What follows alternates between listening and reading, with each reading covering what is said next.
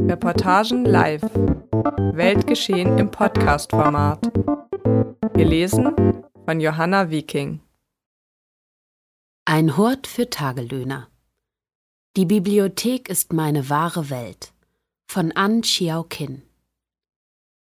Die 2020 ausgebrochene Corona-Pandemie hat die fortgesetzten globalen Unruhen in den vergangenen Jahren weiter verstärkt. Und alle Gewissheiten haben sich in Luft aufgelöst. Die Prämisse des Fortschritts, der Traum von der Globalisierung und der technologische Optimismus, die einst das Credo der Menschheit waren, sind durch die über den Globus schwappende ökonomische Depression, eine Verschiebung des politischen Spektrums nach rechts und die Corona-Pandemie erschüttert und zerstört worden. Zum ersten Mal seit der Jahrtausendwende ist die Menschheit angesichts der Unwägbarkeiten der zukünftigen Entwicklung in einen Zustand der Verunsicherung geraten, regelrecht in Angst und Pessimismus verfallen. Der Brief, den der Wanderarbeiter Wu Guei-chun der Bibliothek von Dongguan im Jahr 2020 hinterließ, nachdem er durch die Pandemie und den Handelskrieg zwischen China und den USA seinen Job verloren hatte, machte den einfachen Mann mit einem Schlag berühmt. Warum ausgerechnet Wu Guei-chun? Warum hat sich alles in der Bibliothek der Stadt Dongguan im Perlflussdelta am chinesischen Meer zugetragen? Dies ist eine nahezu perfekte Geschichte von glücklichen Zufällen, die sich so kein zweites Mal ereignen wird. Sie trifft den Nerv einer Zeit großer Umwälzungen und sie zeigt uns den Wert öffentlicher Bibliotheken. Vielleicht konnte das alles nur genau hier passieren, mit Wu Guai-chun in der Bibliothek in Dongguan, einer Industriestadt an der Grenze zu Hongkong, die die Werkbank der Welt genannt wird – temporäres Zuhause unzähliger Wanderarbeiter. Es ist die Art Geschichte, wie sie nur in offener, nachsichtiger, pragmatischer und warmherziger Erde keimt. Lesen lernen. Aus Der Traum der Roten Kammer, einer der vier klassischen Romane Chinas, 18. Jahrhundert, Kapitel 15. Der Papagei sah Lin Daiju kommen, die Gedanken versunken die Veranda betrat, und stieß mit einem lauten Kreischen herab. Dann stieß er einen langgezogenen Seufzer aus, der Lin Daijus übliches Seufzen nachahmte und begann zu singen. Heute verlacht man mich, weil ich Blumen begrabe. Wen kümmert es, wenn nächstes Jahr ich begraben werde? Sieh, wie am Ende des Frühlings die Blüten fallen und wie die Blüte der Jugend vergeht. Der Frühling vorbei, die Jugend dahin. Wen kümmert es, wenn die Blüten gefallen sind und der Mensch gestorben ist? Als der heute 55 Jahre alte Wu Guai-chun im Jahr 2010 mit Hilfe des Tsinghua-Wörterbuchs anfing, Bücher zu lesen, spornte die Figur dieses Papageis seinen Wissensdurst an. Verdammt noch eins, ein Vogel, der Gedichte rezitieren kann, erinnert er sich. Ich konnte nicht einmal, was ein Vogel kann. Seit dem Augenblick, als Linda Jus Papagei ihn aufrüttelte, hat er den Traum der roten Kammer viermal gelesen. Sein durch die Figur des Papageis geweckter Selbstrespekt und Lernwille halfen ihm dabei, jenes Gedicht auf die begrabenen Blüten auswendig zu lernen. Darüber hinaus führte die Entdeckung zu einem jahrelangen Doppelleben zwischen Fließbandarbeit und Bibliothek. Als er keine Arbeit mehr findet und plant, in seine Heimat Hubei in Zentralchina zurückzukehren, gibt Wu Guai-chun am Morgen des 24. Junis 2020 seinen Bibliotheksausweis zurück. Um die 100 Yuan Pfandgebühr, etwa 14 Schweizer Franken, zurückzuerhalten. Auf die Bitte einer Bibliothekarin hin hinterlässt er der Bibliothek auf einem Blatt Papier eine Nachricht für ihr Gästebuch. 17 Jahre habe ich in Dongguan verbracht. In den letzten zwölf davon war ich regelmäßig zum Lesen in der Bibliothek.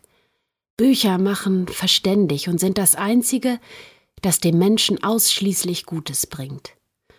Aufgrund der Pandemie haben in diesem Jahr zahlreiche Betriebe schließen müssen. Wanderarbeiter finden keine Arbeit mehr und entschließen sich dazu, nach Hause zurückzukehren. Denke ich an mein Leben in den vergangenen Jahren zurück, war die Bibliothek für mich der beste aller Orte. Es fällt mir schwer zu gehen, aber so ist das Leben. Ich werde dich mein Leben lang nicht vergessen, Bibliothek Dunguan, und wünsche dir, du mögest mit jedem Jahr mehr gedeihen, zum Wohlergehen der Stadt und der Wanderarbeiter aus der Ferne.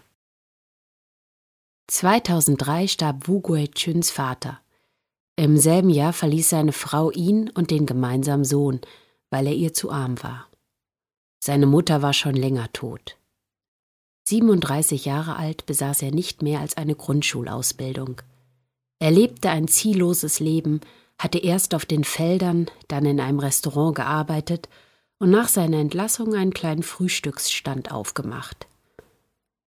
Er hatte sich in vielem versucht, aber war mit nichts erfolgreich gewesen. Bei so gut wie jedem Schritt ließ er sich vom Schicksal oder vom Strom der Zeit treiben. Auch zum Wanderarbeiter wurde er auf diese Weise Wu Guichun ging nach Dongguan, dem Auffangbecken für Menschen seiner Art.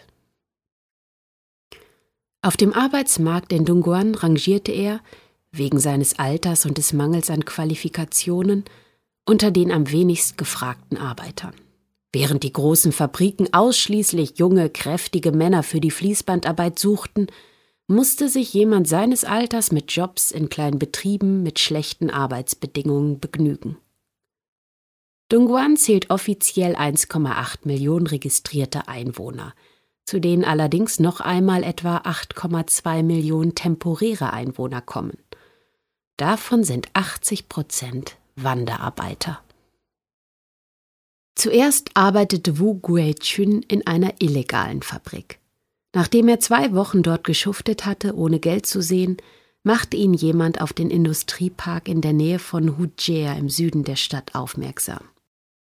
Hujia gilt als Zentrum der weltweiten Schuhproduktion mit Hunderten von privaten Schuhfabriken.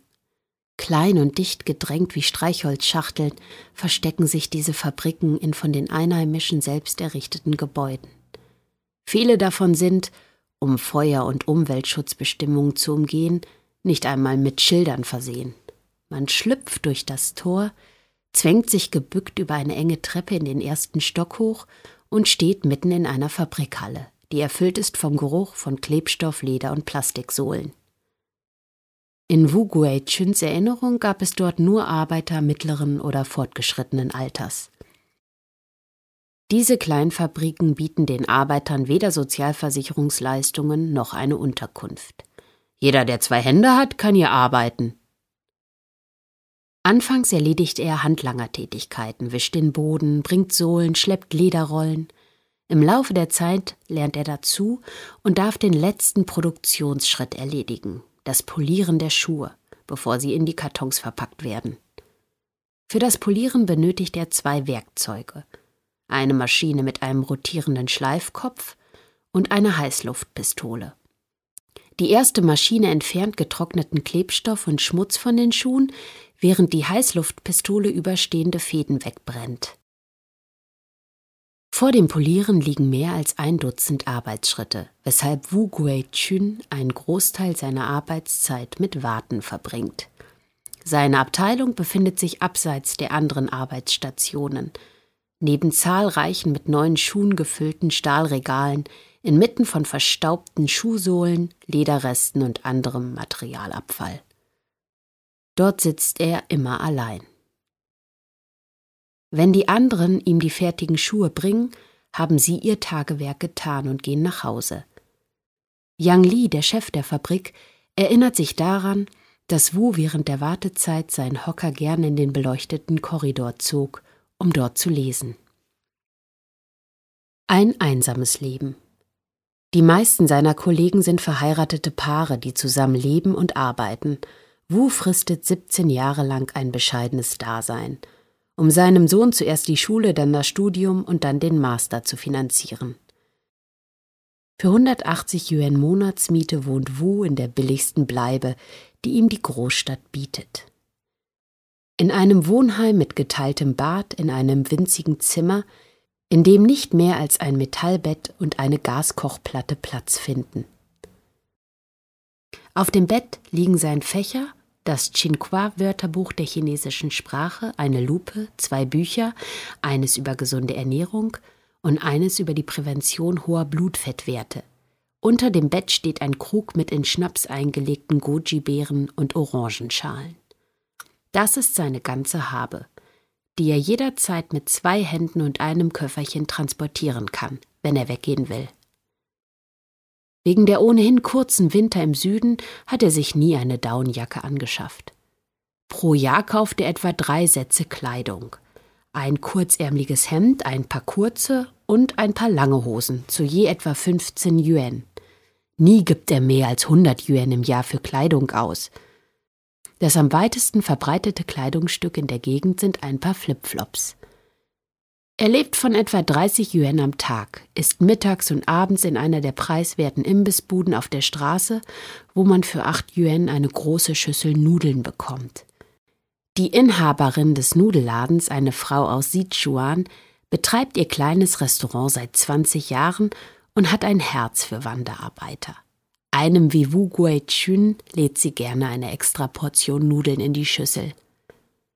Obst hat er sich in den vergangenen 17 Jahren selten geleistet. Insgesamt, so sagt er, habe er in dieser Zeit vielleicht 40 Yuan für Obst ausgegeben. Wie in China nicht unüblich, kommunizieren Vater und Sohn kaum miteinander. Beide leben allein, fern ihrer Heimat und haben im Leben wenig Zeit miteinander verbracht. Von seinem Gehalt behält er 1000 Yuan für sich und bittet seinen Chef, den Rest auf das Konto seines Sohnes zu überweisen, der im Wohnheim der Hochschule wohnt und die Ferien bei der Großmutter mütterlicherseits verbringt. Der einzige, den er einen Freund nennen könnte, ist ein Mann aus Qingqi im Südosten Chinas. Sie lernen sich kennen, weil der Mann versehentlich Wus Schnapsglas umstößt. Aus dem darauffolgenden Streit gehen die beiden als Freunde hervor. Wir waren wie Brüder, sagt Wu Guai-chun. Vor einigen Jahren dann starb dieser einzige Freund. Zu Hause in Hubei hat er noch einen Bruder und eine Schwester. Nach dem Tod seiner Eltern ließen sie das alte einstöckige Haus abreißen und ein neues errichten. Inzwischen sind seine Nichten und Neffen erwachsen und für Wu Guai-chun gibt es im Haus keinen festen Platz mehr. Alles vom Bett bis zum Geschirr gehört den anderen. Er ist dort, wohin er zuerst zum Essen gerufen wird. In Hubei sind die Winter kalt. Wenn er alle paar Jahre zum chinesischen Neujahrsfest nach Hause fährt, leiht er sich von seinem Bruder etwas Warmes zum Überziehen und gibt es zurück, wenn er das Dorf wieder verlässt. Gerne würde er sich mehr mit anderen unterhalten, aber er findet niemanden. Von seiner Frau ist er zwar noch nicht offiziell geschieden, hat sie aber seit Jahren nicht gesehen.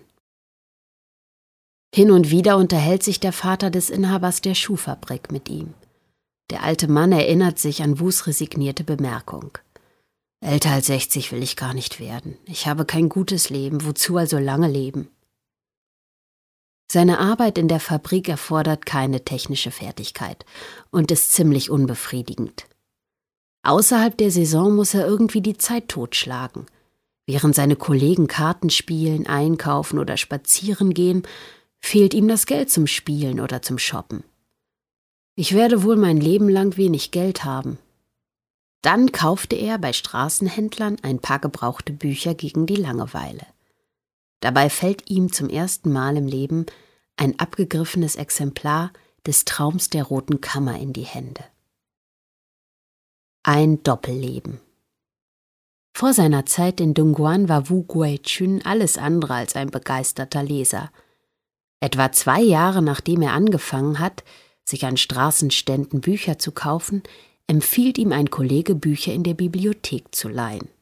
Wu fürchtet, das könnte zu viel kosten oder dass die sowas wie eine Gebühr für die Klimaanlage erheben. Tatsächlich wohnt er weniger als einen Kilometer von der Bibliothek entfernt. Er wagt einen ersten Besuch, überaus nervös. Schon der Sicherheitsdienst vor dem Eingang macht ihm Angst, denn mit solchen Wachmännern hat er in seiner Anfangszeit im Süden schlechte Erfahrungen gemacht. An diesem Tag will der Sicherheitsdienst aber nicht einmal seinen Ausweis sehen. Er spaziert einfach hinein, zieht im zweiten Stock ein Buch aus dem Regal und liest darin, bis es dunkel wird. Auch beim Hinausgehen schenkt ihm niemand Beachtung. Erst jetzt glaubt er, dass die Bibliothek wirklich keine Gebühren erhebt und macht sich fortan keine Gedanken mehr. Bei seinem zweiten Besuch bringt er Notizbuch und Stift mit, um sich die Schriftzeichen, die er nicht kennt, zu notieren und sie zu Hause im Wörterbuch nachzuschlagen. Wenn es in der Nebensaison in der Schuhfabrik keine Arbeit für ihn gibt, geht er gleich nach dem Frühstück in die Bibliothek und kommt erst am Abend wieder zurück, ohne etwas zu Mittag gegessen zu haben. Ich hatte einfach keinen Hunger, vielleicht weil die Klimaanlage perfekt eingestellt war, da verbraucht der Körper weniger Energie. Beim Lesen bewegt man sich auch nicht viel. So beginnt Wu Guichuns Doppelleben zwischen der Schuhfabrik und der Bibliothek. Zuerst nimmt er sich die Biografien berühmter Persönlichkeiten vor, Danach interessiert er sich zunehmend für Geschichte und Literatur. In China wird die Pingjin-Lautschrift zur Wiedergabe der Aussprache der Schriftzeichen gebraucht. Kennt man die Aussprache eines Schriftzeichens, kann man seine Bedeutung anhand der Lautschrift in einem alphabetisch geordneten Wörterbuch nachschlagen. Wu Guaichun hat das Pingjin-System nie gelernt. Er kann Schriftzeichen daher nur anhand ihrer sinntragenden Bestandteile, der sogenannten Radikale nachschlagen. Davon gibt es 214. Unter dem jeweiligen Radikal plus der Anzahl der Striche, aus denen das Zeichen besteht, ist im Wörterbuch seine Bedeutung zu finden, was relativ zeitaufwendig ist. Auf diese Weise lernt Wu Guichun über Jahre hinweg im Selbststudium komplexe klassische Werke wie die Frühlings- und Herbstannalen, das Geschichtswerk Spiegel für den weisen Herrscher die Chroniken der östlichen Zhou-Dynastie oder Drei Worte und zwei neue Geschichten zu lesen. Ein Ende als Anfang. Als er an besagtem 24. Juni seinen Bibliotheksausweis zurückgibt, trifft er an der Infotheke auf einen jungen Mann, der sich einen Ausweis ausstellen lassen will. Sie wechseln ein paar Worte und stellen fest, dass sie sich beide sehr für Geschichte interessieren. Die Bibliothekarin Wang Jianjun erinnert sich daran, wie der junge Mann Wu Guaichun fragte: Es gibt so viele Geschichtsbücher und in jedem steht etwas anderes. Haben Sie sich einmal Gedanken darüber gemacht, welche die Wahrheit sagen und welche nicht? In der Geschichte gibt es keine absoluten Wahrheiten. Jeder schreibt über Geschichte so, wie er sie selbst empfindet. Je mehr du liest, desto eher weißt du, welcher Version du Glauben schenken möchtest. Die meiste Zeit hat Wu Guichun im Lesesaal im zweiten Stock verbracht. Sein Lieblingsplatz war immer das rote Sofa vor der Wand in der nördlichen Ecke. Das Sofa stand neben einer Stahlkonstruktion, und wenn er müde wurde, lehnte er sich gegen den Stahl und döste eine Weile. Kam er etwas später und sein Lieblingsplatz war bereits besetzt, war er enttäuscht. Von diesem Sofa aus hatte man einen schönen Blick auf die Bäume vor dem Fenster, Mango- und Banyanbäume, Magnolien und Kampferbäume, typische Gewächse in dieser Gegend. Das Personal des Lesesaals erinnert sich gut an ihn. Manchmal brachte er sich etwas Brot oder Kekse mit. Doch niemand maßregelte ihn, obwohl in der Bibliothek Essen und Trinken verboten sind. Wir hätten ihn nur ungern gestört. Er war immer so konzentriert, sagen sie. Gegen Jahresende ist die Hauptsaison für die Menschen, die hier im Süden ein Auskommen suchen, vorbei. Noch vor dem Neujahrsfest Ende Januar leert sich das Perlflussdelta praktisch über Nacht und es wird ruhig in der Stadt. Nach Hause fahren bedeutet Geld ausgeben, weshalb Wu Guaichun in den vergangenen 17 Jahren das Neujahrsfest meistens in Dongguan verbracht hat. Sämtliche Kollegen sind über Neujahr nach Hause gefahren – die an der Hauptstraße parkenden Autos sind verschwunden. Etwa 40 Tage lang kommt der Betrieb der Fabrik weitgehend zum Erliegen. In Dongguan gibt es kein Neujahrsfeuerwerk. Ringsum herrscht Stille. Also fährt Wu in die Bibliothek. Niemand außer ihm sitzt im Bus. Er fühlt sich einsam. Für mich ist es das Natürlichste der Welt, meine freie Zeit lesend zu verbringen. Die Bibliothek ist mein ganzer Lebensinhalt. Hätte er die 40 freien Tage nicht Jahr um Jahr in der Bibliothek verbracht, hätte er wohl niemals so viele Bücher gelesen, sagt er. Ich hätte nicht gewusst, wie ich Neujahr verbringen sollte, wenn die Bibliothek nicht geöffnet hätte. Die Bibliothek ist meine wahre Welt, mein Schicksal. Alles ist Schicksal. Wu Guichun ist zufrieden mit dem, was das Schicksal ihm beschert hat. Wäre er nicht schon zu alt gewesen, um in einer der großen Fabriken zu arbeiten, wäre er niemals in diesem im Niedergang begriffenen Industriegebiet in der Nähe der Bibliothek gelandet, und sein Leben wäre ganz anders verlaufen. Ohne Bücher. Der Liebesbrief. Am Vorabend der Neujahrsferien 2019 erzählt Wu Guichun seinem Vorgesetzten Yang Li stolz, dass sein Sohn jetzt eine feste Stelle habe und er daher seinen Job in der Schuhfabrik aufgebe. Er wolle sich eine einfachere Arbeit suchen und komme auch mit einem Gehalt von 2000 Yuan im Monat aus. Yang Li ließ ihn ziehen. Der Handelskrieg zwischen China und den USA erschütterte das produzierende Gewerbe in Dongguan. Und von den ehemals 100 Arbeitern in Yang Lis Fabrik war nur noch die Hälfte übrig, weil die Bestellungen eingebrochen waren. Dann kam im Februar 2020 die Pandemie und brachte jedermanns Pläne durcheinander. Wu Guaichun, der im Februar eigentlich nach Dongguan zurückkehren wollte, um eine einfache Arbeit zu finden, blieb bis Juni bei seinem Bruder wohnen. Yang Lis Fabrik, die für gewöhnlich spätestens ab April den Betrieb wieder aufgenommen hätte, erhielt bis Mitte Juni keine einzige Bestellung aus dem Ausland. Unvorhergesehene Ereignisse und makroökonomische Entwicklungen bestimmen das Schicksal der Wanderarbeiter. Die kleinen Schuhfabriken schließen eine nach der anderen. Wer sein Geschäft verloren hat, macht kein neues auf und wer bankrott ist, bleibt bankrott, berichtet Yang Li. Früher gab es in Dongguan zahlreiche Fahrer, die ihre Chefs chauffierten. Mittlerweile müssen die meisten sich als Fahrer von Taxis oder inoffiziellen Mitfahrgelegenheiten über Wasser halten.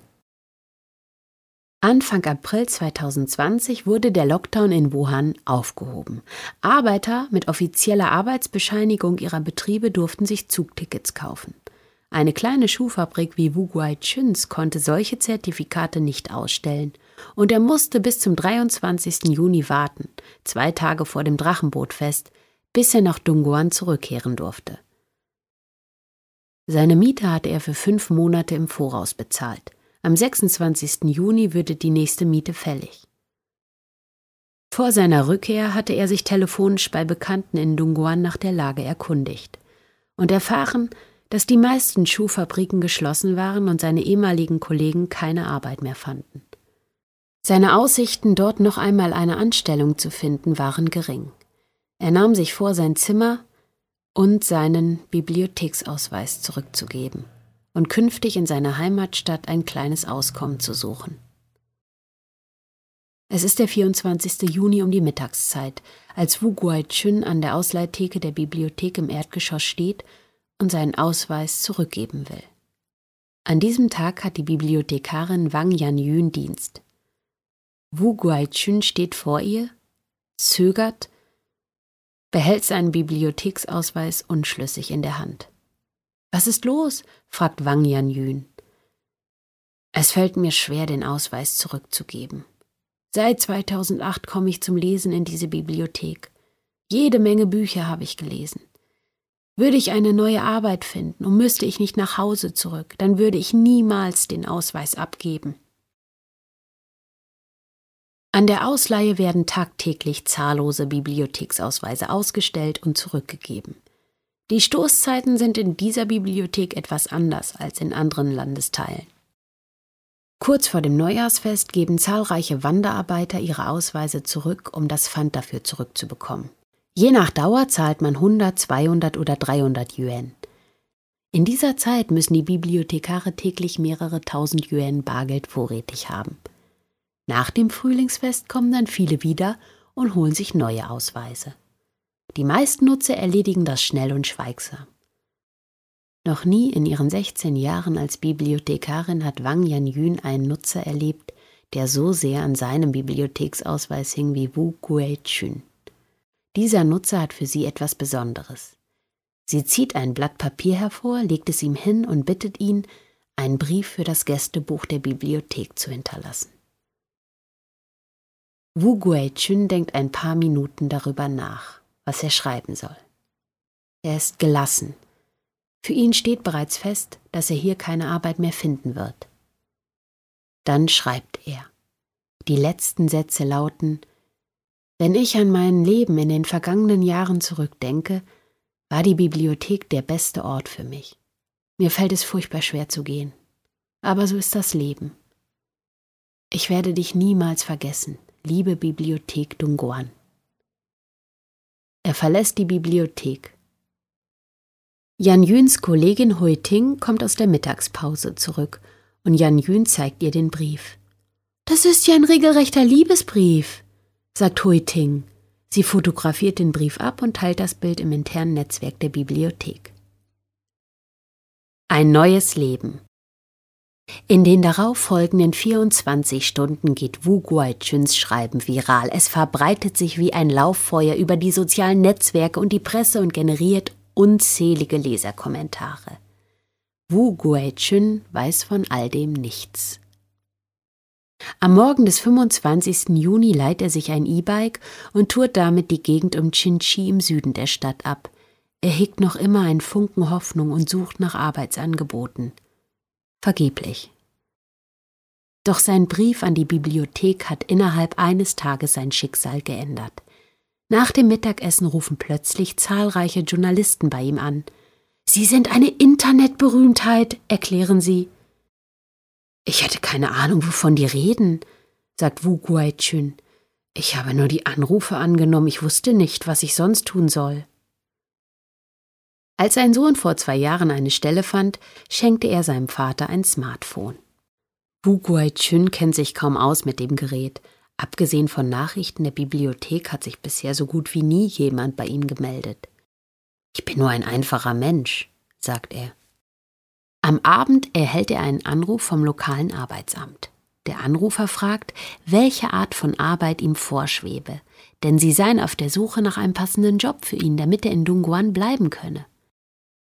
Er antwortet, dass er am liebsten wieder in einer Schuhfabrik arbeiten würde. Tags darauf hat das Amt eine Stelle in einer großen Schuhfabrik in Huji am anderen Ende der Stadt für ihn aufgetan. Aber Wu Guaichun möchte nicht so weit weg von der Bibliothek arbeiten. Inzwischen hat die Dongguan Everbright Immobilien sich beim Arbeitsamt gemeldet und bietet ihm einen Job zur Instandhaltung einer Grünanlage im Bezirk Jingu Garden an, im Süden der Stadt, nur zwei Kilometer entfernt von der Bibliothek. Wu Guaichun willigt ein und bleibt in Dongguan. Am 26. Juni verlässt er sein Wohnheimzimmer, in dem er 17 Jahre lang gewohnt hat, und zieht in das Angestelltenwohnheim von Everbright Immobilien ein. Das Schicksal meint es gut mit Wu Guaichun, dessen Leben sich schlagartig verändert hat. Das Asyl. Wu Guaichuns Brief lenkt den Blick aber auch auf die öffentlichen Bibliotheken, die lange Zeit alles andere als im Fokus der Aufmerksamkeit standen. Das System der öffentlichen Leihbibliotheken entstand im 19. Jahrhundert als Anlaufstelle für die Bedürfnisse der Arbeiterschaft. Dahinter stand die soziale Idee, jedermann Wissen zugänglich zu machen. Li Donglai kommt 2002 aus Nordchina nach Dongguan. Nach seinem Abschluss in Bibliotheks- und Informationswesen an der Peking-Universität wird er mit 34 Jahren Vizedirektor der Bibliothek der Provinz Liaoning. Schon kurz darauf, im September 2002, wird er wegen hervorragender Talente zum Direktor der neu gegründeten Dongguan-Bibliothek ernannt. Der Neubau beginnt 2002 und im September 2005 öffnet die Dongguan-Bibliothek ihre Türen. Am 27. Juni desselben Jahres sagte Li Donglai in einem Fernsehinterview, Dongguan hat eine hohe Zahl von Wanderarbeitern. Die Fluktuation ist hoch und wir hoffen, dass wir diesen Menschen einen umfassenden, freien und gleichen Bibliotheksservice bieten können. Zum Motto der Bibliothek werden die drei Worte Freizeit, Austausch, Wissen. So mancher habe damals nicht verstanden, warum die Bibliothek nicht Wissen an die erste Stelle ihres Mottos stellte. Li Dunglai erläuterte mehrfach seine Idee von Freizeit. Es ist nicht wichtig, ob der Nutzer die Bücher liest oder nicht. Hauptsache, er kommt erst mal zu uns. Vielleicht kommt er herein, ohne zu wissen, was für ein Ort das ist, und sieht sich einfach ein bisschen um. Die Leute können tun und lassen, was sie möchten. Solange sie niemanden stören, ist es völlig in Ordnung, wenn sie nicht lesen. Die Bibliothek ist inmitten des Verwaltungszentrums der Stadt gelegen und umgeben von öffentlichen Plätzen, Grünanlagen, Museen und Regierungsgebäuden. In den heißen Sommern des Südens eine Oase mit Klimaanlage und Leseecken. Ein Ort zum Ausruhen. Was benötigt ein normaler Mensch für den Eintritt in die Bibliothek? Nichts, sagt Mochichi, verantwortlich für den Leseservice der Bibliothek. Vor der Pandemie hatten wir nicht einmal Ausweiskontrollen. Wer nicht ausleiht, braucht keinen Bibliotheksausweis. Man kann hereinkommen, ein Buch aus dem Regal nehmen und lesen. Ursprünglich mussten die Nutzer der alten Bibliothek Bücher mit Namen und Buchnummern an der Ausleihe bestellen. Das bedeutet für das Personal den geringsten Arbeitsaufwand. Zur Neueröffnung führte Li Dunglai frei zugängliche Regale ein und es regnete Beschwerden von Seiten des Personals. Jedermann kommt, zieht Bücher aus dem Regal und stellt sie anschließend irgendwohin zurück. Das Personal muss das Durcheinander wieder aufräumen. Aber Li Dunglai blieb hartnäckig. Das ist eine Menge Arbeit, aber unser Anspruch ist es, immer weiter in Richtung Offenheit zu gehen. Die Nutzer mögen Chaos anrichten, aber wir sollten wissen, wo die Bücher hingehören. Wissen wir das nicht, müssen wir uns ein besseres Ordnungssystem überlegen. Darin besteht schließlich der Job von Bibliothekaren. Mitarbeiterin Wang Yanjun erinnert sich an eine Diskussion, in der Li Dunglai erklärt habe, die Nutzer bedienen sich an den Regalen wie in einem Supermarkt. Sie ziehen sich hier und dort ein Buch heraus. Aber wenn man im Supermarkt den Wagen voll hat und drei Sachen zurückstellen will, stellt man sie auch ab, wo man will. Ich nicht, habe ein Mitarbeiter geantwortet. Das ist löblich, habe Li Dunglai entgegnet, aber es ist auch kein Verbrechen, sich anders zu verhalten dann ist man eben kein perfekter Kunde oder Nutzer, ohne dass jemand einem Vorhaltung macht. Seit 2011 schreibt die chinesische Regierung für die lokale Bevölkerung freien Eintritt in Kunstmuseen, Kulturzentren und öffentlichen Bibliotheken vor. Aber der Besuch der Dongguan-Bibliothek ist schon seit der Eröffnung des Neubaus 2005 offen, gratis und barrierefrei. Hier entstand auch die erste 24-Stunden-Selbstservice-Ausleihe Chinas. Die Sommer in dieser Region sind lang und viele Leute sind bis 10 Uhr abends noch draußen. Nutzer schrieben Nachrichten, in denen sie die frühe Schließung um 9 Uhr abends beklagten und baten darum, die Bibliothek rund um die Uhr zu öffnen, so wie Unibibliotheken. Seien die kleinen Details in Lidungleis Art, die sie und ihre Kollegen beeinflussten – sagt Wang Yanjun. Deshalb ist hier jedermann bemüht, den bestmöglichen Service für die Nutzer zu bieten. Lesen und Leben. Die Bibliothek liegt am Übergang von der alten zur neuen Stadt. An der Hongfu-Lu, der wichtigsten Verkehrsader der Stadt, befindet sich das Gebäude der Stadtverwaltung und die Dongguan-Messerhallen. Auf dem großen Platz vor der Bibliothek stehen zwei Säulen mit der Aufschrift 24 Stunden Selbstbedienungsbibliothek. Neben dem Hauptgebäude inmitten der zentrumslosen urbanen Landschaft verfügt die Bibliothek über 52 Nebenstellen, die über die ganze Stadt verteilt sind. Nutzer können mit dem Ausweis an jeder beliebigen Zweigstelle Bücher ausleihen und zurückgeben. Um den Industriearbeitern die Kosten für den öffentlichen Nahverkehr zu ersparen, bietet die Bibliothek zusätzlich 102 mobile Ausleihstationen an. Nebenher gibt es seit 2005 kostenlosen Kantonesischunterricht. Auch das auf Bitten der Nutzer hin. Der Kurs hat noch immer regen Zulauf. Jedes Jahr im Sommer spucken die Züge, die in den Städten des Perlflussdeltas halten, zahlreiche Kinder aus den Zentralprovinzen des Landes aus. Kleine Wandervögel nennen die Medien diese Kinder, die weite Strecken reisen, um ihre im Süden arbeitenden Eltern wiederzusehen. Vor drei Jahren rief Wan Yanün zusammen mit ihren Kollegen einen digitalen Sommerleseworkshop für diese Kinder ins Leben.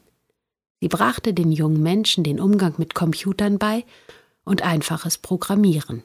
Außerdem helfen sie in ihren digitalen Leseseelen Wanderarbeitern, die keinen eigenen Internetzugang besitzen, bei der Buchung von Zugfahrkarten, um zum Frühlingsfest nach Hause zu reisen. Vor dem Südeingang der Bibliothek stehen drei große runde Tische, drei große Sonnenschirme und zwölf Liegestühle, ein Pausenbereich, den sich die Nutzer vor ein paar Jahren gewünscht haben. An einem Samstagmittag im Juli ist dieser Bereich gefüllt mit Nutzern, die hier ihr mitgebrachtes Essen verzehren. Unweit davon, vor dem Treppenaufgang, stehen Buden, an denen man Kokosnüsse, Fladenbrot, gegrilltes Sushi oder kalte Nudeln nach Sichuan-Art kaufen kann. Diese lebendige Atmosphäre sind die Mitarbeiter der Bibliothek gewohnt. Seitdem die Bibliothek rund um die Uhr geöffnet hat, schlafen manche Leute sogar darin. Natürlich zieht es Leute an, dass der Zugang umsonst ist und es Wasser und eine Klimaanlage gibt, sagt Wanyan Yün. Aber es ist uns wichtig, dass die Menschen wissen, es gibt einen Ort wie diesen, an dem man zur Not auch die Nacht verbringen kann. Unter den Menschen, von denen sie weiß, dass sie schon in der Bibliothek genächtigt haben, amüsierte sie der Fall eines Geschäftsmanns aus Taiwan. Er kam mit einem teuren Koffer in der Hand, ging in die Bibliothek und nach Infothekenschluss übernachtete er im 24-Stunden-Bereich. Er sagte, er habe seinen Ausweis verloren. Er war recht akkurat gekleidet, vielleicht ein bisschen angeschmuddelt. Seinen Koffer stellte er kurzerhand im Putzraum ab, was den Putzdienst einigermaßen schockiert hat. Zwei oder drei Monate lang hat er in der Bibliothek gewohnt. Sie bot ihm vorübergehend Asyl. Irgendwann halfen ihm dann die Bibliothekare Kontakt zur Taiwans Businessvereinigung aufzunehmen. Tags darauf packte er seinen schicken Koffer und verschwand. Jeder ist willkommen.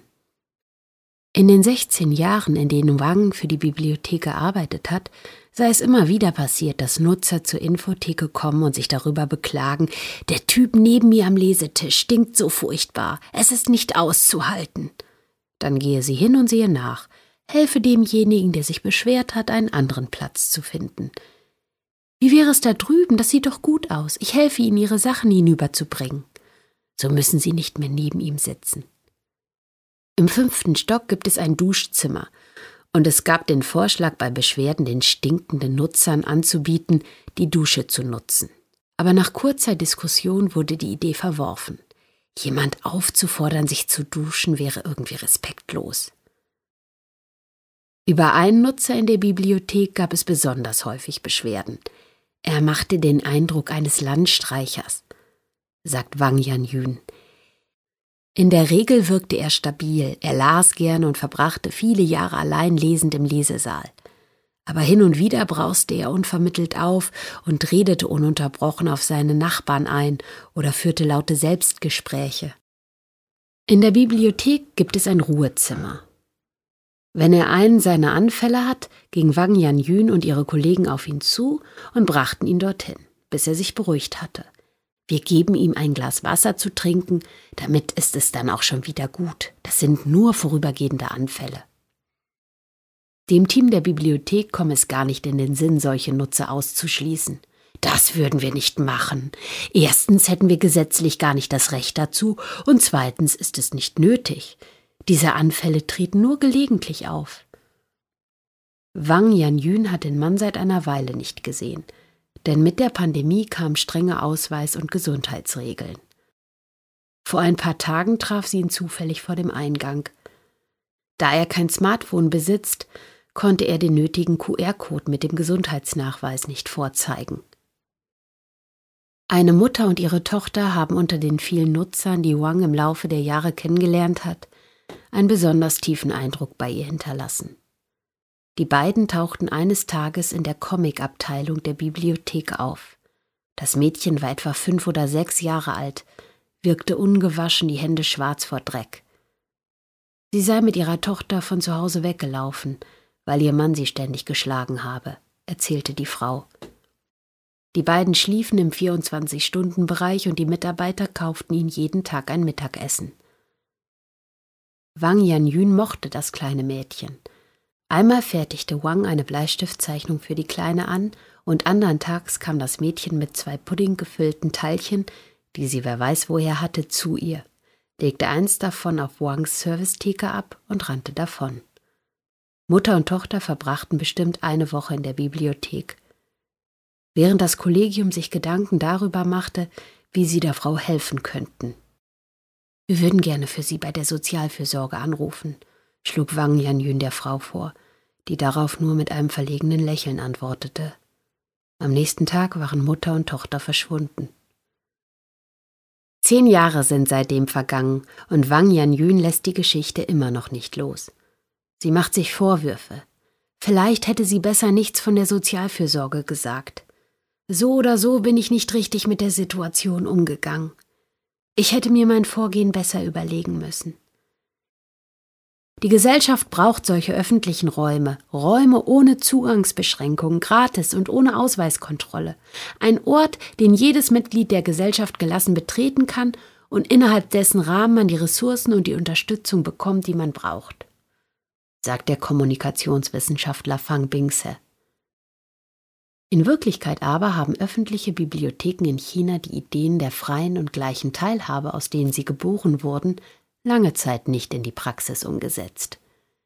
In den 1990er Jahren ermunterte die Staatsregierung die Bibliotheken dazu, Dienstleistungen gegen Bezahlung anzubieten, um rentabel zu wirtschaften. Daher erhoben viele Bibliotheken Ausleihgebühren. Ohne Geld kam man gar nicht hinein. Fang Bingse hat zahlreiche Artikel veröffentlicht, in denen er diese Praxis kritisiert. Noch auf einer Konferenz zu Bibliotheks- und Informationswesen 2004 hörte Li Dunglai viele Kollegen von ihren guten Erfahrungen mit bezahlten Dienstleistungen schwärmen, ohne zu erkennen, wie das Konzept von finanziellen Privilegien die chinesische Gesellschaft verändert, wie er sagt. Wir möchten jeden, der in unsere Bibliothek kommt, jeden, der nach Dongguan kommt, gut behandeln. Das verstehen wir unter Gleichheit. Ein Zweig und ein Baum. Wu Guichun besitzt bis heute ein Notizbuch. Es war der Preis, den er bei seiner Teilnahme am Wissenswettbewerb der Bibliothek zum chinesischen Neujahrsfest 2011 gewonnen hat. In diesem Notizbuch, das er seither aufbewahrt hat, hat Wu Guichun auch sein Einkommen während der Jahre in Dongguan aufgelistet.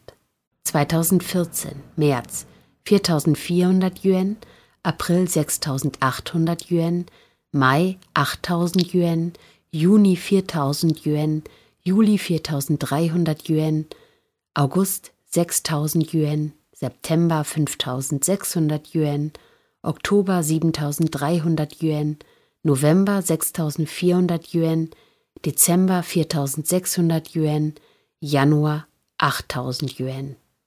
2015 März 3100 Yuan, April 6700 Yuan, Mai 3700 Yuan, Juni 4600 Yuan, Juli 7600 Yuan, August 7600 Yuan.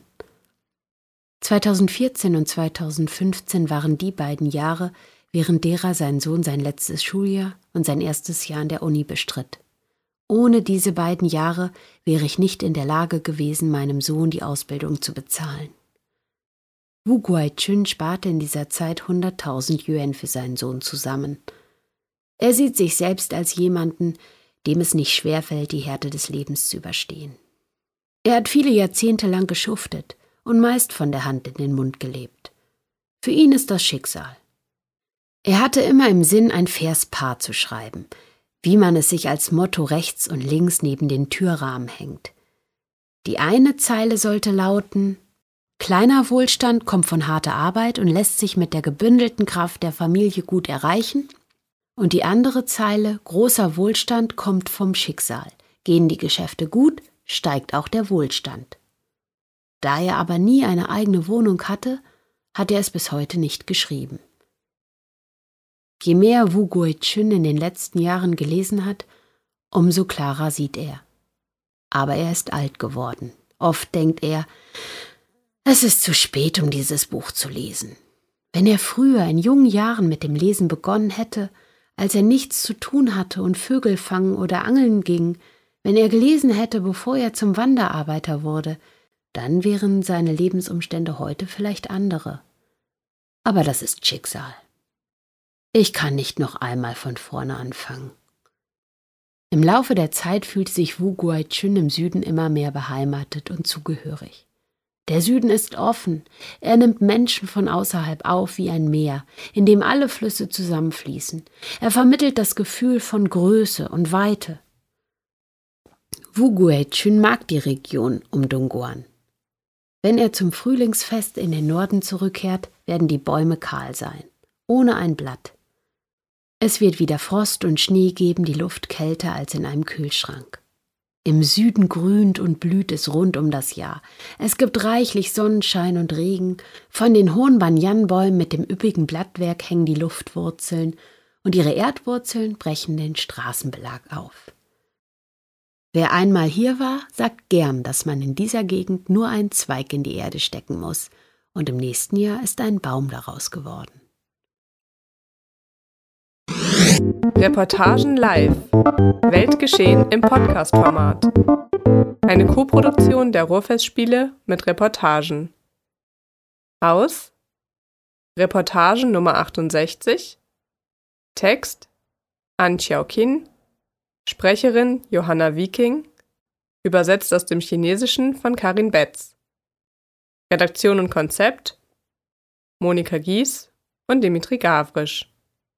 Sounddesign Benjamin Rudert